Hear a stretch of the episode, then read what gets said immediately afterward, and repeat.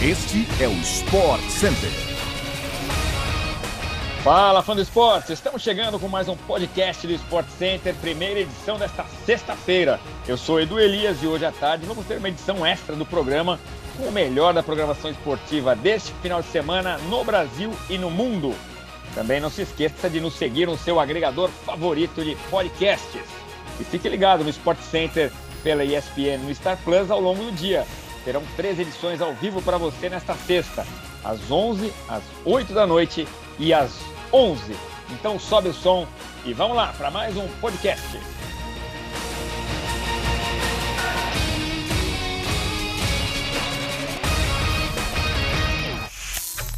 Começando o nosso programa com alguns resultados do Campeonato Espanhol.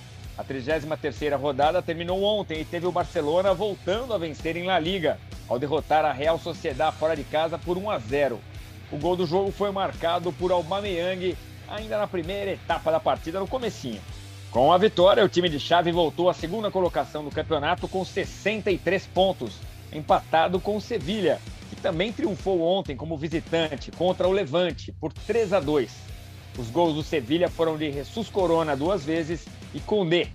O Barcelona tem uma partida a menos que acontecerá contra o Raio Valecano neste domingo no Camp Nou, ao vivo pela ESPN no Star Plus.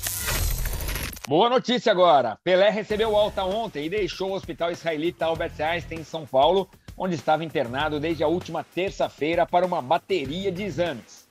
Aos 81 anos, o rei do futebol está em condições, abre aspas, clínicas, boas e estáveis, fecha aspas, de acordo com o boletim médico divulgado pelo hospital. Desde o ano passado, o ex-jogador faz tratamento de um tumor no cólon direito e esteve no hospital há dois meses para cuidar de uma infecção urinária. O tricampeão mundial, inclusive, passou por cirurgia para a retirada do tumor em setembro do ano passado. Pelé também trata de tumores no fígado e no pulmão, passando periodicamente por sessões de quimioterapia. Segundo o staff do jogador, a internação desta semana foi para um check-up mensal e a situação é tranquila. Que bom! O armador Ben Simons pode fazer sua estreia pelo Brooklyn Nets na próxima segunda-feira, data em que o time de Nova York enfrenta o Boston Celtics no jogo 4 da série de playoffs, segundo informações divulgadas ontem pelo site The Athletic. A ESPN norte-americana já havia adiantado na última quarta que o retorno de Simons no jogo 4 seria o prazo mais realista para a estreia do australiano com os Nets. Simons não entra em quadra na NBA desde junho de 2021, quando o Philadelphia 76ers foi eliminado pelo Atlanta Hawks nos playoffs em uma série de sete jogos. Os Nets perderam os dois primeiros jogos da série contra Boston nesta semana, ambas fora de casa.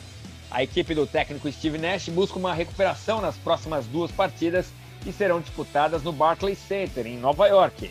O jogo 13 está marcado para este sábado, amanhã, às 8h30, ao vivo pela ESPN Star Plus. E os playoffs da NBA continuam hoje à noite.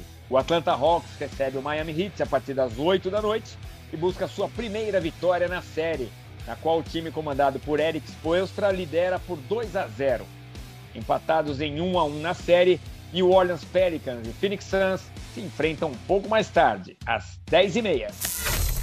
De acordo com informações da TV britânica Sky Sports, Lewis Hamilton e Serena Williams teriam investido cerca de 10 milhões de libras cada um em uma tentativa de comprar o Chelsea, clube inglês que está à venda pelo magnata russo Roman Abramovich. O heptacampeão mundial de Fórmula 1 e a 23 vezes vencedora de Grand Slams no tênis estão em negociação com Martin Broughton para a aquisição dos Blues. Eles entraram na oferta do magnata como investidores. Williams e Hamilton são investidores há alguns anos que estariam interessados em expandir seus negócios para o futebol.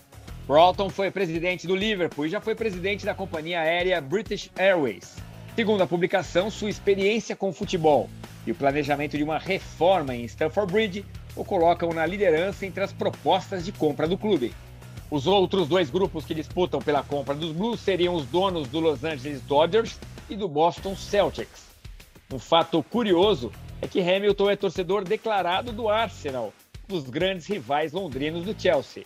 Os Gunners, inclusive, jogam neste sábado contra o Manchester United às 8h30 da manhã, com transmissão ao vivo pela ESPN no Star Plus.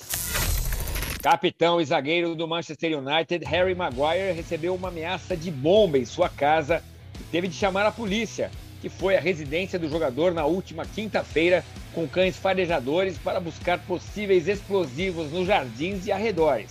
O defensor do United mora com sua noiva e dois filhos. Tanto a polícia de Cesare quanto um porta-voz do atleta confirmaram as ameaças. Segundo o staff de Maguire, no entanto, ele seguirá normalmente na preparação para a partida deste sábado contra o Arsenal. As ameaças vêm poucos dias depois de uma goleada sofrida pelo United no clássico contra o Liverpool. Eles foram derrotados por 4 a 0. Chegamos ao fim de mais um Sport Center. Voltamos hoje à tarde com a nossa tradição edição extra, que traz o melhor da programação esportiva no Brasil e no mundo neste final de semana. Até a próxima. Tchau, tchau.